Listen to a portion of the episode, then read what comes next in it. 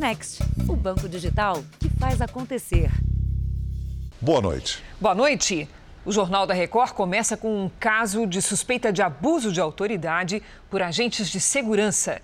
Em Dayatuba, interior de São Paulo, um guarda civil metropolitano responderá pela agressão de um jovem com deficiência intelectual. Um homem que tentou defender o garoto também foi agredido. As cenas de agressão foram gravadas às nove e meia da manhã neste bairro de Indaiatuba, cidade do interior de São Paulo.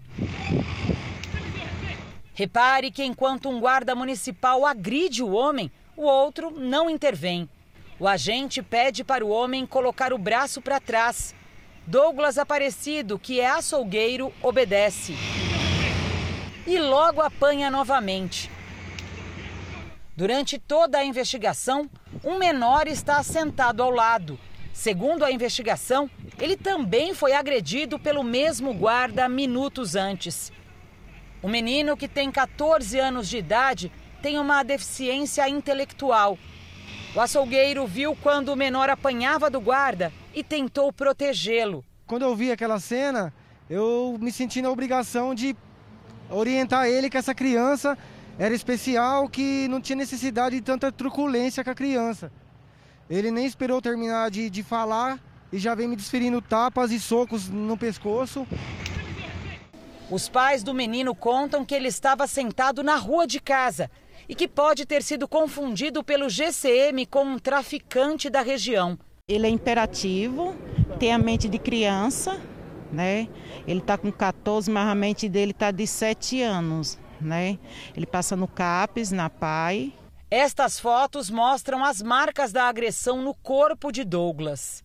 O açougueiro prestou queixa na delegacia contra o guarda municipal. O agente foi chamado e disse que na hora da abordagem encontrou quatro pinos de cocaína com Douglas, que nega o crime e acusa o GCM de ter plantado a droga. Falei pro, pro delegado, perguntei para ele se a câmera que fica no peito dele funcionava. Ele falou que funcionava. Eu falei pro delegado, então puxa na filmagem da câmera dele o senhor vai ver que ele não pegou nada comigo. A Prefeitura de Indaiatuba informou que abriu um processo administrativo para investigar o caso e que o guarda foi remanejado das funções. O delegado registrou um boletim de ocorrência de abuso de autoridade contra o GCM. Veja agora outros destaques do dia. Câmara convoca ministro Paulo Guedes para explicar no plenário empresa em paraíso fiscal. Presidente Bolsonaro decide depor presencialmente a Polícia Federal. Organização Mundial da Saúde aprova a primeira vacina contra a malária. Na série especial, o drama dos pescadores que enfrentam a seca histórica do Rio Paraná.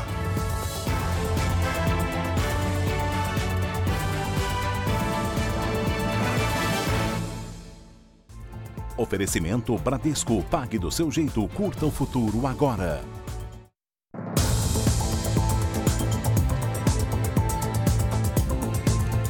Seis pessoas foram presas hoje numa operação para desmantelar um esquema de lavagem de dinheiro do tráfico. Foram apreendidos 250 milhões de reais em bens de suspeitos em seis estados do Brasil, além de muitas armas. As armas de grosso calibre, as pistolas e a munição estavam todas num único endereço em Piracicaba, interior de São Paulo. Esse é o resultado de apenas um dos 84 mandados de busca e apreensão expedidos contra suspeitos de integrar uma organização criminosa investigada por tráfico de drogas, de armas e de lavar dinheiro. As investigações começaram com a prisão de um traficante de drogas há dois anos aqui em Mogi das Cruzes. A polícia então descobriu vínculos com empresas de outros cinco estados. Segundo as investigações, algumas delas eram usadas por organizações criminosas para lavagem de dinheiro. Primeiro, criando pessoas jurídicas com fachada de empresas lícitas e que até atuam em ramos lícitos, que possuem negócios de natureza lícita também. Mas, a par de fazer negócios lícitos, parte dessas empresas é, utilizam o seu próprio patrimônio para lavagem de dinheiro do crime organizado. A operação também bloqueou e apreendeu 250 milhões de reais em dinheiro, imóveis e veículos de luxo. 70 pessoas são investigadas. Algumas já estão presas por outros crimes. A polícia também apreendeu documentos e computadores. Que seguem para a fase 2, que será a fase é, deflagrada para fins de prisão de, de, de membros dessas organizações criminosas. Começou hoje, no Rio de Janeiro, a fase preliminar do julgamento dos acusados pela morte do menino Henri Borel. O padrasto do garoto, o ex-vereador Jairinho, e a mãe Monique Medeiros respondem por homicídio triplamente qualificado, tortura e coação de testemunha. De acordo com as investigações, o menino morreu por conta das agressões do padrasto e da omissão da mãe. No banco dos réus, a mãe de Henri Borel acompanhou a audiência sem esboçar reação. Já o namorado dela, o ex-vereador Jairo Souza dos Santos Júnior, o doutor Jairinho, não compareceu à audiência. Ele conseguiu na justiça o direito de acompanhar a sessão virtualmente por causa da pandemia. O primeiro depoimento foi do delegado responsável pelo inquérito, que apontou o casal pela morte do menino. Henrique Damasceno foi ouvido durante mais de três horas. Por causa de uma discussão entre o promotor e o advogado de Monique Medeiros, a juíza precisou interromper a sessão. A palavra está comigo. Se o senhor quiser, leia o processo penal, que vai dizer: quem começa fazendo pergunta é o Ministério Público. Aqui, no ato que eu presido, isso aqui não vai virar circo. A previsão era que 12 testemunhas de acusação fossem ouvidas, mas algumas não foram localizadas. E uma nova sessão deve ser realizada para que todos consigam prestar depoimento. Só depois é que serão convocadas as testemunhas de defesa. E por último, o casal acusado vai explicar à juíza exatamente o que aconteceu na noite da morte do pequeno Henrique. O menino de 4 anos morreu no dia 8 de março. Um laudo do IML identificou 23 lesões por ação violenta no corpo dele. Para a polícia, não há dúvidas de que elas foram provocadas pelo padrasto, o ex-vereador Jairinho. Ele é acusado por homicídio triplamente qualificado, tortura e coação de testemunha. Monique Medeiros também responde por homicídio triplamente qualificado, falsidade ideológica, coação de testemunha e por omissão diante das agressões sofridas pelo filho. No final de todas as audiências, a juíza decide se o casal vai à júri popular ou se pede novas investigações. E hoje começa a justiça a ser feita, né? Que aqueles dois monstros que assassinaram brutalmente meu filhinho sejam punidos. O jogador que agrediu o árbitro durante uma partida da segunda divisão do Campeonato Gaúcho foi solto. Ele vai responder em liberdade por tentativa de homicídio. O árbitro, que correu o risco de ficar paraplégico, já se recupera em casa. Ele conversou com a nossa equipe.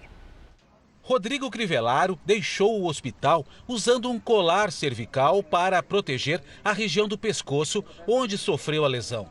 Como tomei um chute né, muito forte na, na cervical, é, ocorreu ali uma fissura pequena ali no, na, na cervical, então tem que ficar com esse colar durante um tempo para não ter perigo nenhum né, de acontecer alguma coisa pior. O impacto do chute atingiu a parte alta da coluna, lesionando a vértebra C5. Para o médico que atendeu Rodrigo, por sorte, o impacto não rompeu a vértebra. Se isso tivesse acontecido, os danos poderiam ser irreversíveis. Ela pode cortar a medula e pode causar danos sérios, como paralisia, a pessoa pode ficar paraplégica, dependendo da, da, da localização, se for e como foi em C5 ali, ele poderia até ficar paraplégico, né? O atleta William Ribeiro, do São Paulo de Rio Grande, após reclamar de uma possível falta não marcada, derrubou Rodrigo e chutou a nuca dele. O atacante foi preso em flagrante. A polícia classificou a agressão como tentativa de homicídio e levou William para um presídio. Só que ele foi liberado depois da audiência de custódia para responder ao processo em liberdade. Mas o Ministério Público Gaúcho já encaminhou um pedido de revisão da medida ao Tribunal de Justiça Estadual, solicitando a prisão preventiva do jogador no momento em que pessoas veem que alguém agride daquele jeito e no dia seguinte já está em liberdade, isso comunica à sociedade uma mensagem muito negativa de impunidade. O preço da cesta básica aumentou em setembro na maioria das cidades pesquisadas. São Paulo tem a mais cara, segundo o levantamento divulgado hoje pelo Diese. O carrinho já não fica cheio. A dona Maria teve que se adaptar. A gente chega o começo do mês aí compra um pouquinho, né? Assim, depois vê o que é necessário e vem e compra mais outro pouquinho. E a compra ficou mais cara, com a alta da cesta básica em 11 de 17 capitais. Os preços subiram mais em Brasília, Campo Grande, São Paulo e Belo Horizonte. Os produtos que mais aumentaram foram o açúcar, o café e o óleo de soja. A gente tem alguns problemas que são derivados do clima e especificamente no caso do café, que foi o produto que mais subiu. A geada de julho comprometeu já a produção do café nesse ano e no ano que vem. A cidade com a cesta mais cara em setembro foi São Paulo. Aqui ela passou de 670 reais. Se a gente usar como referência o valor médio nacional para comprar esses produtos, foi preciso gastar mais de 56% de um salário mínimo. Isso para ter em casa o básico, para alimentar apenas uma pessoa. Para manter uma família com dois adultos e duas crianças, o salário mínimo precisaria ser bem maior. O DIEESE estima hoje um salário mínimo de R$ 5.500 aproximadamente para que uma família possa comer, possa se, é, se vestir, possa morar com dignidade. A aposentadoria da Celina é de um salário mínimo para pagar remédios de uma filha que depende dela, a conta de luz, de água e a comida, que já não enche a despensa faz tempo. Proteína só quando tem ovos ou salsicha. Sempre gostei muito de bife. Hoje em dia eu não como mais bife. Só não tá mais difícil porque ela recebe ajuda de um trabalho social. Eu fazia o risoto, eu tinha um queijo, eu tinha um legumes, né? Hoje eu não tenho. Sempre pude comer direitinho, do jeito que eu queria, do jeito que eu gosto. Que eu gosto. E hoje? É o que tem. É triste. É triste. E o Banco Mundial divulgou hoje um relatório sobre as consequências da pandemia nos países da América Latina e do Caribe. A pobreza chegou a um patamar inédito em décadas na região.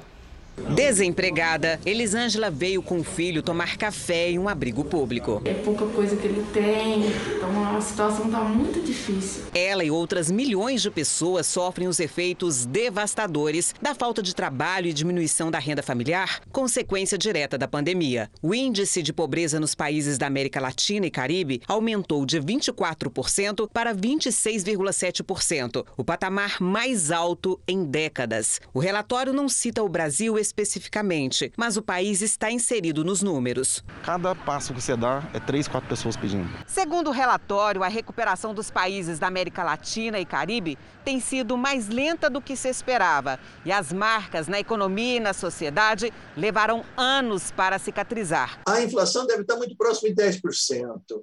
A taxa de câmbio está num patamar muito alto, acima de 5,40. Tá? Isso impactou no preço da carne, ah, no preço dos grãos. Está sobrando agora para o pessoal de baixa renda mais mês no fim do salário. O desafio número um, segundo o relatório do Banco Mundial, é evitar a expansão do coronavírus. Os números de hoje da pandemia, segundo o Ministério da Saúde, o país tem 21 milhões 516 mil 967 casos de Covid-19. São 599 mil 359 mortos.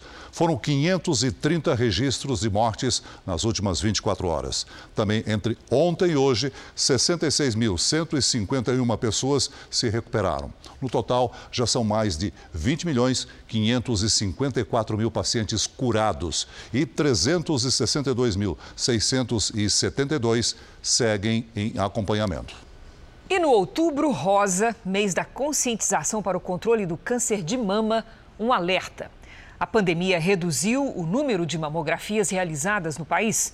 A diminuição desses exames pode levar a um aumento no número de casos graves da doença é que o diagnóstico precoce é um dos fatores determinantes para a cura.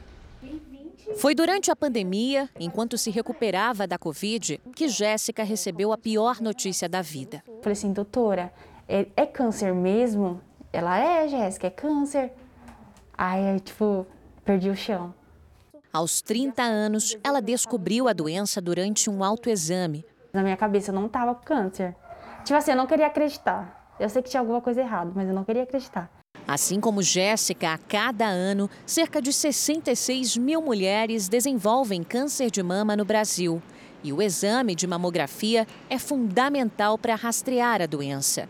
Mas nos últimos dois anos, a pandemia afastou as pacientes dos consultórios. Só em 2020, o número de mamografias na rede pública do país caiu mais de 40% entre as mulheres de 50 a 69 anos pelo número de casos avançados que vem chegando aos nossos consultórios. Isso traduz diretamente pacientes que estão descobrindo numa fase mais tardia da doença. O principal fator, não tenho nenhuma dúvida, é, o Covid. A queda no número de exames pode significar 4 mil casos de câncer de mama não diagnosticados em 2020. Isso, segundo os pesquisadores, pode implicar em diagnósticos bem mais avançados. Isso significa uma cirurgia maior, significa mais quimioterapia, significa mais radioterapia e significa uma cura menor também. Então é importante, muito importante o diagnóstico precoce. Jéssica ainda está em tratamento, já fez a cirurgia para a retirada da mama, quimioterapia e está prestes a terminar as sessões de radioterapia. Mãe de uma menina de 5 anos, ela não vê a hora de tudo isso passar. A gente tem que se amar, se tocar, a gente tem que insistir na gente. Veja a seguir: o presidente Bolsonaro decide depor presencialmente a Polícia Federal. E na série especial, a seca acaba com a fartura de peixes no Rio Paraná e quem depende da pesca já pensa em mudar de profissão.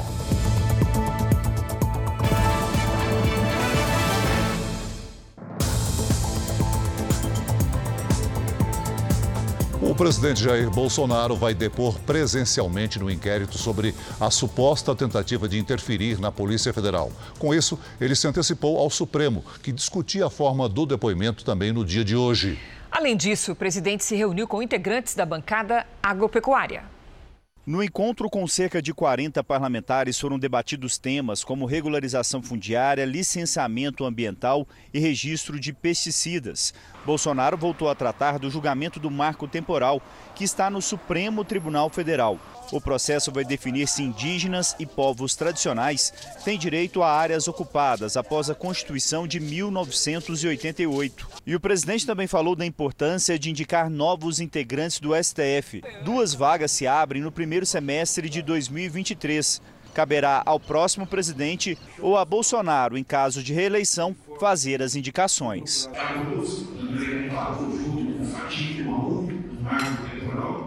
o André trouxe uma mesa aprovada pelo Senado, vai na mesa ali, e nós muitas vezes lembramos os orientais, ele trabalha pensando 10, 50, 100 anos à frente. Quem se eleger presidente ano que vem, no primeiro semestre de 23 tinha mais dois o Supremo. Segundo alinhado conosco, 10, né? ficou quase um garantido lá dentro. Além de outros já votam. Não é que vota com a gente, vota com as pautas que tem que ser votadas do nosso lado. Eu vou ter parte do judiciário. Então isso é, é. O presidente fez mais um gesto para melhorar a relação com o Supremo. A Advocacia Geral da União anunciou que Jair Bolsonaro vai depor presencialmente no inquérito que investiga a suposta interferência do presidente na Polícia Federal. A forma como ocorreria o depoimento, se presencial ou por escrito, seria julgada pelo STF e o processo acabou sendo retirado de pauta. A iniciativa de Bolsonaro é uma forma de evitar um novo desgaste entre o executivo e o judiciário e também que o tema acabe sendo politizado. O presidente pediu apenas para escolher o local e a data que será ouvido. No fim da tarde, o presidente cumprimentou atletas que participaram dos Jogos Olímpicos de Tóquio. Bolsonaro não comentou sobre a empresa offshore do ministro da Economia, Paulo Guedes. Em nota, a defesa do ex-ministro Sérgio Moro fez um comentário sobre a decisão do presidente Jair Bolsonaro de pedir para depor presencialmente a Polícia Federal. Para Moro, a petição da Advocacia Geral da União, feita minutos antes do início da sessão do Supremo, visa esvaziar o pedido que havia sido feito ao Supremo pela própria AGU. Vamos voltar a Brasília agora ao vivo, porque a Câmara dos Deputados concluiu a votação da proposta que flexibiliza a lei da improbidade administrativa. Quem tem os detalhes é o nosso colega Clébio Cavagnoli. Boa noite, Clébio. Oi, Cris, boa noite a você, ao Celso e a todos. Olha, na prática, os agentes públicos só serão condenados quando ficar comprovado que houve intenção de cometer irregularidades. O texto também determina que só caberá ação por improbidade se houver o dano efetivo ao patrimônio público. O projeto de lei foi aprovado pela Câmara em junho, mas voltou para análise dos deputados depois de mudanças feitas no Senado.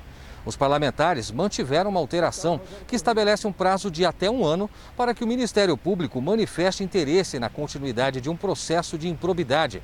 Agora, esse texto vai à sanção do presidente Jair Bolsonaro. Cris. Obrigada, Clébio. Vamos ver agora uma notícia que está em destaque no portal R7.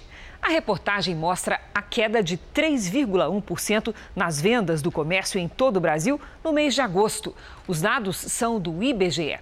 O Instituto, de acordo com a pesquisa do IBGE, aponta que muitos consumidores anteciparam as compras para o mês de julho por causa das promoções. Para ler esta e outras notícias, aponte a câmera do seu celular para o QR Code que aparece aí na tela da sua TV ou então acesse r7.com. Veja a seguir: Câmara aprova convocação do ministro da Economia para explicar em plenário empresa que possui em paraíso fiscal. E na série especial, já é praticamente impossível navegar no segundo maior rio do Brasil. E quem depende da pesca passa dificuldade.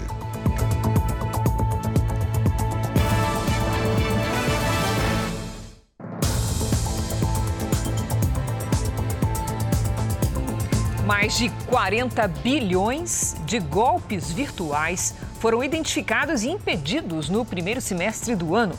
Um dos crimes mais comuns é o da dupla extorsão. Além de exigir resgate para devolver os dados sequestrados de pessoas e empresas, os criminosos coagem as vítimas ameaçando liberar informações valiosas na internet. Muitas vezes também realizam falsas vendas pela conta sequestrada. Uma semana depois de ter o WhatsApp clonado, a Vanessa perdeu o controle da conta no Instagram. Eu saí da página e quando eu voltei para a página já não estava mais no ar, me pedia senha. O ladrão começou a vender peças de cerâmica que não tinha para entregar. Fez até uma rifa e queria cobrar para devolver a conta. Então eles perguntaram, Vanessa, é, você quer seu Instagram de volta? Mil reais para pagar.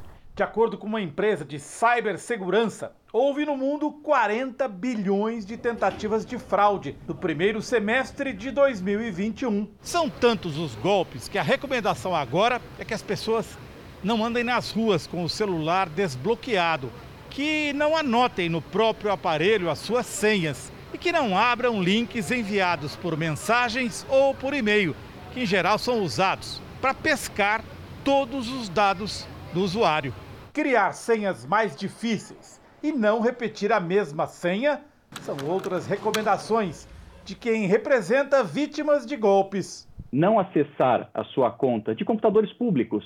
Também evitar entrar em redes é, sem fio, redes Wi-Fi é, públicas também, porque geralmente isso aumenta a sua vulnerabilidade.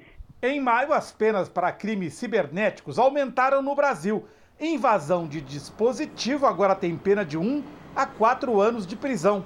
Furto ou estelionato por fraude eletrônica pode dar de quatro a oito anos de cadeia, mas sem registro não há como a polícia atuar. O importante é então orientar que quem cair nesse tipo de golpe, registrar o boletim de ocorrência, temos a possibilidade de, de ser feito pela delegacia eletrônica, através do site da Polícia Civil, então não é nem necessário ir até uma delegacia. Oito dias depois do golpe, o ladrão continua controlando a conta da Vanessa. Um cliente dela caiu no golpe e fez uma compra de 290 reais em cerâmica que não vai receber. E a Polícia Federal fez a maior apreensão de cocaína da história no Rio de Janeiro. Cinco toneladas da droga foram encontradas em contêineres no Porto do Rio. A cocaína estava escondida dentro de caixas de sabão em pó. Avaliada em mais de um bilhão de reais, a carga tinha como destino Moçambique, na África. O material foi descoberto graças a uma denúncia anônima. Um inquérito foi instaurado para identificar os responsáveis pelo transporte. Telão do Jornal da Record traz agora o andamento da vacinação em todo o país nas últimas 24 horas. Somadas as aplicações da primeira, segunda e terceira doses, mais de 2 milhões 304 mil pessoas receberam a vacina contra o coronavírus. Hoje, o Brasil tem mais de 148 milhões 645 mil vacinados com a primeira dose e mais de 45%, 96 milhões 418 mil pessoas completaram a imunização. São Paulo tem mais de 37 milhões de vacinados com a primeira dose contra a Covid-19, ou seja, quase 80% da população. Também na região Sudeste, quase 70% dos moradores do Rio de Janeiro tomaram o imunizante. São mais de 12 milhões 178 mil pessoas. O Pará tem mais de 4 milhões de pessoas vacinadas com a primeira dose, ou seja, 51% da população. E no Rio Grande do Norte, 68% dos moradores estão vacinados, ou seja, mais de 2 milhões 423 mil pessoas. No nosso portal r7.com, você pode acompanhar a situação de todos os estados no mapa interativo. Em 10 meses, os Estados Unidos superaram o número de mortos pela Covid-19 em 2020. De janeiro para cá, o país registrou 353 mil vítimas da doença, número superior aos 352 mil mortos durante todo o ano passado. O jornal britânico The Telegraph revelou hoje a existência de um documento que lança novas dúvidas sobre as origens da pandemia. Cientistas americanos e chineses teriam planejado criar em laboratório uma linhagem do coronavírus. Isso em 2018, um ano antes dos primeiros casos da Covid-19.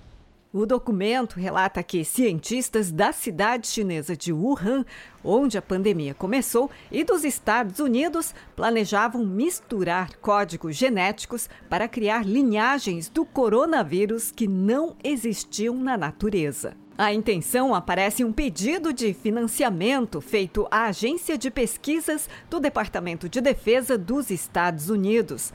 A proposta partiu do Instituto de Virologia de Wuhan e não foi aceita. Embora o financiamento não tenha sido aprovado, os documentos são evidências de que cientistas estavam pesquisando o coronavírus meses e talvez até anos antes da pandemia. No início deste ano, o Instituto de Virologia de Wuhan excluiu seu principal banco de dados de amostras e sequências virais. Sem essas informações, é impossível pesquisar o trabalho recente do laboratório. A China nega que a Covid-19 tenha surgido a partir do laboratório de Wuhan. A Organização Mundial de Saúde publicou um relatório inconcluso sobre o assunto. Já o governo americano ainda investiga o surgimento do vírus. Em Brasília, a CPI da pandemia ouviu hoje o diretor-presidente da Agência Nacional de Saúde Suplementar. Ele confirmou que existe uma investigação contra a empresa Prevent Senior. Segundo o diretor-presidente Paulo Rebelo, a agência só ficou sabendo das denúncias contra a Prevent Senior pela CPI. Segundo os senadores da comissão, a ANS já havia recebido as primeiras denúncias em março do ano passado. A ANS teve conhecimento das graves acusações contidas no dossiê contra a Prevent Senior pela CPI do Covid e tais situações nunca foram denunciadas diretamente à agência, não aparecendo nos monitoramentos feitos periodicamente pela ANS. Então, no momento, a ANS está conduzindo as apurações de forma rigorosa e bastante cuidadosa, pois temos também que preservar a continuidade da assistência dos beneficiários que estão na operadora. A CPI mostrou um dossiê enviado à ANS por um médico informando que a Prevent Senior estava obrigando os funcionários a receitarem cloroquina aos pacientes. Questionado se houve omissão da ANS, o diretor-presidente negou. Não cabe à Agência Nacional de Saúde Suplementar é, qualquer interferência com relação à receita desses medicamentos, à prescrição desses medicamentos, porque sim cabe à autonomia médica. A Agência Nacional de Saúde Suplementar vai instaurar nos próximos 15 dias uma comissão técnica para acompanhar de perto o trabalho da operadora de saúde. Tal regime especial tem propósito um acompanhamento mais próximo da ANS, não sendo seu objetivo final a retirada da operadora do mercado, mas garantir a manutenção da qualidade assistencial aos beneficiários. A Prevent Senior está sendo investigada pela agência e, dependendo do andamento, poderá ser punida. O que, é a agência poderia fazer numa situação como essa, caso demonstre a má prestação do serviço assistencial por parte da operadora? Repito, que não é o caso, pode haver a liquidação extrajudicial e a, a, da operadora e o cancelamento do seu registro junto à Agência Nacional de Saúde Suplementar. O relator acrescentou mais cinco pessoas na lista de investigados, entre eles o presidente do Conselho Federal de Medicina e o blogueiro Alan dos Santos. Até agora, já são 37 investigados pela comissão e a expectativa é que a lista de indiciamentos pedidos passe de 50 pessoas. Com amplo apoio da base do governo, a Câmara dos Deputados aprovou a convocação do ministro da Economia, Paulo Guedes, para dar explicações no plenário sobre o rendimento milionário de um investimento dele nas Ilhas Virgens Britânicas. A suspeita é que Paulo Guedes tenha se beneficiado da política econômica aplicada por ele mesmo, o que é contra a lei. Os deputados aliados do ministro apresentaram um requerimento para que a convocação fosse retirada de pauta ou que mudasse para um convite. Mas os opositores não aceitaram. A convocação foi o primeiro item a ser avaliado pelos parlamentares. A sessão foi liderada pelo deputado Marcelo Ramos, vice-presidente da Câmara. Encerrada a votação. 310 votos sim, 142 votos não. Excelente. Requerimento aprovado. O resultado surpreendeu até mesmo parlamentares da oposição. Partidos da base do governo dobraram o número de votos para a convocação do ministro da Economia a prestar esclarecimentos aqui no plenário da Câmara. Nos bastidores, muitos consideram esse o início da fritura de Paulo Guedes pelo Congresso. Já há um indicativo, a partir da votação de hoje, que a própria base do governo não fará grandes esforços para defendê-lo. Ou seja, isso tornará a vida dele, a situação dele ainda mais complicada. Os deputados querem saber como o investimento do ministro rendeu quase 15 mil reais por dia desde que ele assumiu o governo, apenas com o processo de desvalorização do real. A convocação é importante para que o ministro preste todos os esclarecimentos que se fazem necessários. Afinal, mesmo que todas as formalidades legais tenham sido cumpridas conforme a legislação brasileira, há possivelmente um conflito de interesses, porque decisões que essas autoridades tomam afetam os ativos das empresas que eles criaram, ainda que hoje estejam afastados no exterior. Como o caso é relevante e mobilizou a opinião pública, é natural que essas explicações sejam prestadas no plenário para o conjunto total de parlamentares e não em comissões onde essa audiência seria restrita. Vamos agora com a opinião do Augusto Nunes. Boa noite, Augusto. Boa noite, Cris. Boa noite, Celso. Boa noite a você que nos acompanha. Prepare-se para ouvir informações que parecem mentira, mas são reais, infelizmente. E estão reunidas no estudo do Instituto Brasileiro de Planejamento e Tributação. Todos os anos, as empresas existentes no país gastam 180 bilhões de reais para cumprir obrigações relativas ao pagamento de tributos. O Brasil tem 4.626 regras que tratam de questões fiscais vinculadas a pessoas jurídicas. Pior, as mudanças na legislação são tão frequentes que resultam em 54 novas normas a cada dia útil. As empresas são obrigadas a manter profissionais, sistemas e equipamentos necessários para o cálculo de impostos e taxas, preenchimento de guias e acompanhamento da legislação em permanente metamorfose. Empresas maiores recorrem à contratação de outras especializadas em serviços de contabilidade e consultoria tributária, além de escritórios de advocacia. Não é fácil ser empresário no Brasil. O Congresso tem o dever de aprovar uma reforma tributária ainda neste ano. Os partidos Democratas e PSL aprovaram hoje em convenções partidárias a fusão entre as duas legendas. A própria existência do novo partido ainda depende da aprovação do Tribunal Superior Eleitoral. O União Brasil, nome do novo partido, vai ter um cofre milionário e pode receber 320 milhões de reais do fundo eleitoral para o financiamento das campanhas dos candidatos nas próximas eleições. Liderança também no Fundo Especial de Assistência Financeira aos Partidos, conhecido como Fundo Partidário, com 138 milhões de reais, também proveniente de recursos públicos. Na Câmara, a nova sigla teria hoje a maior bancada, 83 deputados. No Senado, seriam oito representantes e quatro governadores nos estados. Mas esta composição no Congresso e nos estados ainda pode mudar, porque a fusão só deve ser aprovada pelo TSE daqui a três meses. E a janela para que deputados troquem de partido acontece em março do ano que vem. A expectativa é de um entra e sai de parlamentares e governadores por conta dos interesses individuais em ano eleitoral. O que a gente estabeleceu como estratégia foi, primeiro, resolvermos a fusão nacional, que era o objetivo principal. É claro que muitos dos estados já foram discutidos, nós já temos um desenho, outros ainda não foi possível chegar a um consenso, e o caminho que a gente pretende trilhar é o de exaurir o diálogo, Durante a reunião, houve mal-estar entre os representantes das duas siglas. O ministro do Trabalho, Onix Lorenzoni, do DEM, sugeriu mudanças, como alterações no estatuto do novo partido e que os integrantes já se decidissem sobre o possível apoio à reeleição do presidente Jair Bolsonaro. Com os pedidos negados, Onix se retirou da convenção. Os três primeiros requerimentos devem ser indeferidos porque têm por finalidade antecipar uma discussão que será oportunamente tomada quando da União do União Brasil resolver deliberar sobre o processo eleitoral vindouro. Os ministros do Tribunal Superior Eleitoral decidiram por unanimidade derrubar a decisão que tornava o ex-prefeito do Rio, do Rio de Janeiro, Marcelo Crivella, inelegível até 2026. Por sete votos a zero, Marcelo Crivella recuperou os direitos políticos.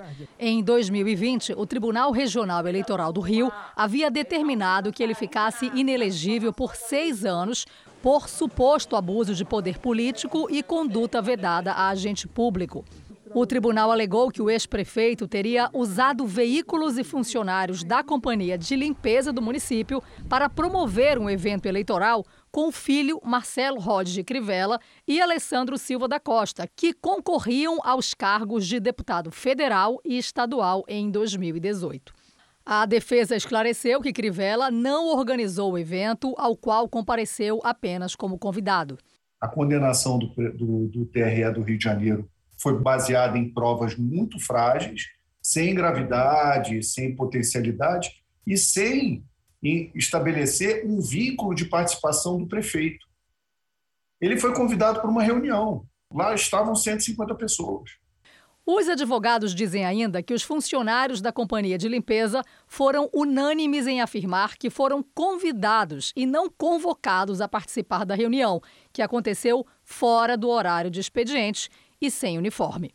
O Tribunal Superior Eleitoral entendeu que não houve abuso de autoridade por parte de Marcelo Crivella, já que a reunião aconteceu numa quadra de escola de samba em horário fora do expediente. Além disso, Crivella participou como convidado. De acordo com a decisão, os funcionários da Companhia Municipal de Limpeza Urbana se deslocaram à quadra depois do horário de trabalho de forma espontânea. Esse conjunto de características exime o ex-prefeito de possível abuso eleitoral.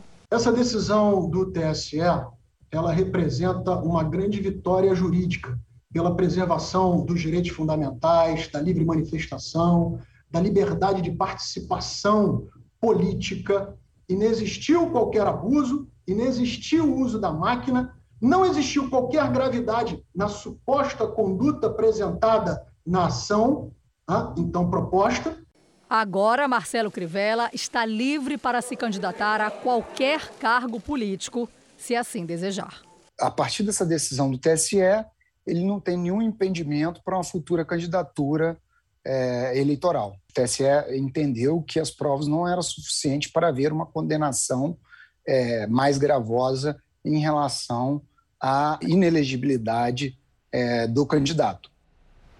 De um dia para o outro, sol e 11 graus a mais em São Paulo. Vamos saber quando é que devemos ter outra mudança no tempo com a Lidiane Sayuri. Boa noite, Lid. Que, que roda viva, hein? É isso. Mais uma mudança tá chegando aí, Cris. Boa noite para você, Celso, para quem nos acompanha. Olha, o sol veio mesmo apenas para avisar que deve folgar até a próxima semana. Esta quinta-feira vai ser mais um dia nublado, com frio e chuva. Uma nova frente fria avança para o sudeste e atrás dela os ventos frios e úmidos mantêm as nuvens carregadas. Atenção tem alerta para mar agitado com ondas de até 3 metros entre o Rio Grande do Sul e a Bahia. Agora, do oeste do Paraná até o Vale do Jequitinhonha, em Minas Gerais, risco de granizo e trovoadas. No Espírito Santo, ventania. No centro-oeste e no norte, a chuva é isolada, mas onde cair, deve ser forte. Tempo firme mesmo, só nas áreas claras do mapa. Logo cedo pode gear na fronteira com o Uruguai com mínima de 2 graus. Em Curitiba, máxima de apenas 16 graus. No Rio de Janeiro faz até 24. Em Brasília, Fortaleza e Porto Velho, até 33. Em São Paulo, muitas nuvens e chuva a qualquer hora. Mínima de 13 e máxima de 19. Na sexta-feira, repeteco, com 17 graus. No sábado faz até 15 e no domingo, 17 de novo. Tempo delivery para Minas Gerais. Começamos com pedido de Perpétua de Santa Efigênia. Opa, vamos lá. Perpétua, esta quinta será o dia mais quente da semana, com 31 graus e pancadas de chuva à tarde e à noite. Na sexta e no sábado, o sol já aparece entre muitas nuvens e pode chover a qualquer hora. Máximas de 25 e de 24 graus. Agora o Rui Deglan é de Peixoto de Azevedo, Mato Grosso. Aí, o Rui na tela. Seguinte, prepare as garrafinhas de água e o guarda-chuva, já que os próximos dias seguem bem abafados e com pancadas de chuva à tarde e à noite. Quinta e sexta com 36 graus. No sábado, faz até 35. Participe também do nosso Tempo Delivery pelas redes sociais. Basta mandar a sua mensagem com a hashtag você no JR. A gente espera, né, gente? Até Isso amanhã. aí. Obrigada, Lizy. Até amanhã, Lizy. Dois anos e nove meses depois da tragédia em Brumadinho, mais uma vítima do rompimento da barragem da Vale foi identificada. É Angelita Cristiane Freitas de Assis, que era técnica de enfermagem do trabalho na mineradora, tinha 37 anos, era casada e mãe de dois filhos. A tragédia provocou a morte de 270 pessoas em janeiro de 2019. Agora, oito vítimas continuam desaparecidas. Uma mulher foi atropelada depois de reagir a um assalto em São Paulo. Ela está no carro cinza, que é fechado pelos assaltantes que estão no carro vermelho. Os criminosos descem e anunciam o roubo. A mulher luta contra um deles e é arremessada para fora do veículo. Ela fica no chão enquanto eles fogem com o carro, a bolsa e o celular dela. A mulher foi socorrida pelo motorista de outro veículo ficou machucada, mas sem gravidade. Quatro pessoas ficaram feridas depois que uma pessoa disparou vários tiros numa escola no estado americano do Texas. Autoridades afirmam que houve uma briga entre estudantes antes dos disparos. Dois dos feridos foram levados para o hospital em estado grave. O homem que atirou tem 18 anos e chegou a fugir, mas pouco tempo depois foi preso e será acusado de tentativa de homicídio. No Afeganistão, centenas de pessoas se reuniram em frente ao departamento responsável por emitir passaportes na capital, Cabul. O local estava fechado desde agosto, quando o Talibã assumiu o poder. Hoje, uma multidão foi tentar pedir o documento para deixar o país. O grupo radical islâmico disse que os passaportes começarão a ser entregues a partir de sábado. Dois cientistas que criaram um método para criar moléculas são os vencedores do Prêmio Nobel de Química. O alemão Benjamin List e o americano David Macmillan vão dividir o prêmio equivalente a mais de 6 milhões de reais. Os pesquisadores desenvolveram um processo mais rápido e eficiente para a produção de moléculas. O trabalho deles contribuiu para o desenvolvimento de remédios. A Organização Mundial da Saúde aprovou hoje a primeira vacina a demonstrar eficácia e reduzir significativamente as mortes por malária. A doença mata 500 mil pessoas por ano, principalmente nos países da África. A OMS liberou a aplicação da vacina em regiões com alta taxa de contaminação, como a África subsaariana. Estudos clínicos revelaram que o imunizante preveniu a forma grave da doença em 50% dos casos. Foram 30 anos de pesquisa para chegar a essa vacina antiparasitária. As crianças africanas são metade das vítimas fatais da doença. Pescadores que antes levavam até 100 quilos de peixe para casa num único dia, agora trabalham de domingo a domingo e não têm essa mesma quantidade em uma semana inteira.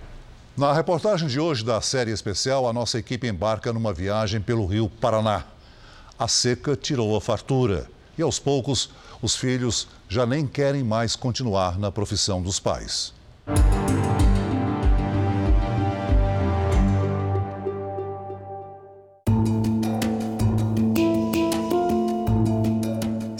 Rosana, no extremo oeste de São Paulo. A cidade que cresceu sob a fartura do segundo maior rio brasileiro assiste ao surgimento de margens cada vez maiores e um leito mais estreito e raso. Eu estou no meio do Rio Paraná, um local onde normalmente qualquer embarcação, inclusive as de grande porte, navegava. E agora eu consigo passar caminhando. Subimos no barco de um dos pescadores mais experientes da região. E experiência é algo fundamental para navegar por aqui atualmente. É, aqui vai ser devagarzinho mesmo, tem pedra aqui, ó. Tá menos de um metro, porque ó, eu tô até com o motor erguido para não bater, ó. E olha a distância da margem do rio para cá, ó. O pescador, seu Milton, conhece essas águas desde criança. Ele nos leva a mais um ponto antes navegável. 60 anos aqui, nunca a gente viu isso aqui, está vendo isso aqui agora? O rio se acabando e você não pode fazer nada. Seguimos viagem e encontramos Alessandro. Ele vive com a família numa ilha, a 12 quilômetros da área urbana. O peixe de amanhã ele começa a pescar no fim da tarde de hoje. Minha rotina é essa aqui. Nessa hora nós saímos, amanhã cedo nós vamos colher e isso é de domingo a domingo. Bruno, de 14 anos, vai com o pai. O Alessandro sempre pescou na frente da casa dele, mas com o nível do rio diminuindo, desde junho ele se desloca para outros locais, que a cada dia ficam mais distantes. Ele segue por 6 quilômetros, atravessa a divisa de São Paulo e prepara a pesca já em território de Mato Grosso do Sul. Com a seca do rio, a gente tem que procurar o lugar mais fundo. E por incrível que pareça, na barranca aqui, você pode ver que é bem mais fundo do que lá no meio. Hum. Então a gente tem que armar a rede sempre agora perto do barranco e por causa da sujeira. A sujeira a que ele se refere é essa vegetação, visível ao longo de todo esse trecho do rio e que, segundo os pescadores, apareceu depois da criação da usina hidrelétrica de Porto Primavera, em 1998. A água, hoje cristalina, também é influência da barragem. Pela grande oferta de luminosidade decorrente da água transparente, que é consequência das hidrelétricas, ela consegue realizar fotossíntese de uma forma muito fácil. Bem, por trás da beleza dessas águas cristalinas, esse Caribe que se forma no Rio Paraná e de praias de tons turquesa e, e verde esmeralda, você tem uma realidade muito sombria que é o de um rio pobre, é um rio sem nutrientes. Depois de armar mil metros de rede, Alessandro pega o caminho de volta. mas tem um problema. Eu, eu acredito que quebrou, aparece óleo na água, não sei, o óleo para tudo que é lado no meu rosto. A solidariedade de quem vive no Rio entra em cena. O que aconteceu foi o seguinte, ele normalmente usa um motor a gasolina mais moderno, só que com o preço do combustível, ele está utilizando um motor mais velho, a diesel. E aí acontece o que aconteceu agora. O motor parou de funcionar. De volta para casa, Alessandro contabiliza os prejuízos, que já são muitos. Nós temos quatro motor. Eu tenho quatro motores e quatro barcos. Tem esse a diesel e os outros três são a gasolina. Mas desses quatro, dois estão tá na oficina. Os dois mais novos estão tá na oficina porque bateu a, a rabada na, nas pedras e lodo. quebrou, pega lodo. Então tá, tá tudo na oficina. E agora vai mais um. E agora só tem mais um ali funcionando, que aquele lá também está quebrado. Voltamos no dia seguinte. Alessandro usa outro barco, outro motor e tem outra companhia. Na hora de puxar a rede, é a mulher Daniela quem controla o motor. A quantidade de plantas é maior que a de peixes, mas para a realidade atual, não foi um dia ruim.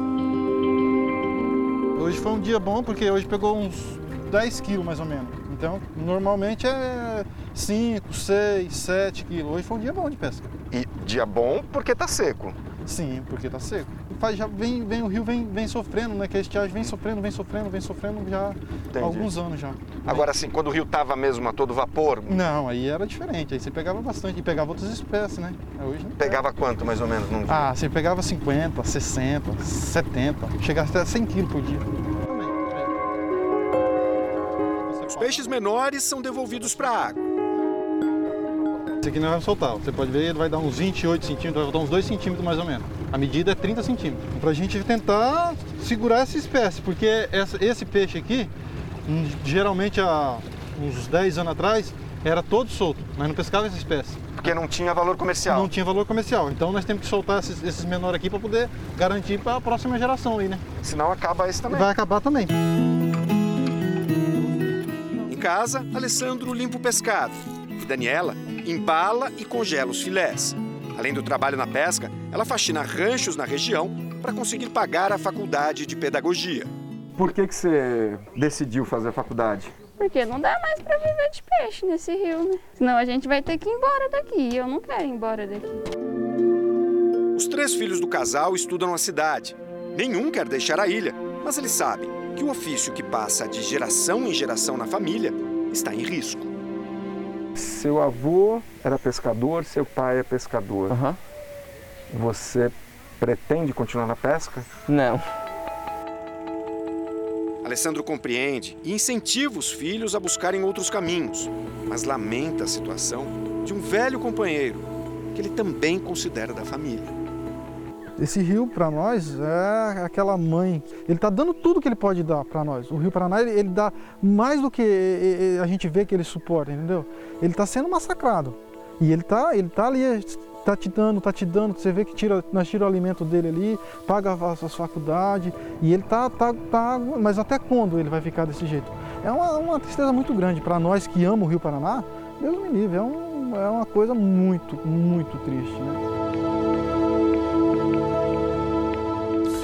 O Jornal da Record termina aqui. E à meia-noite e meia tem mais Jornal da Record. Fique agora com a novela Gênesis.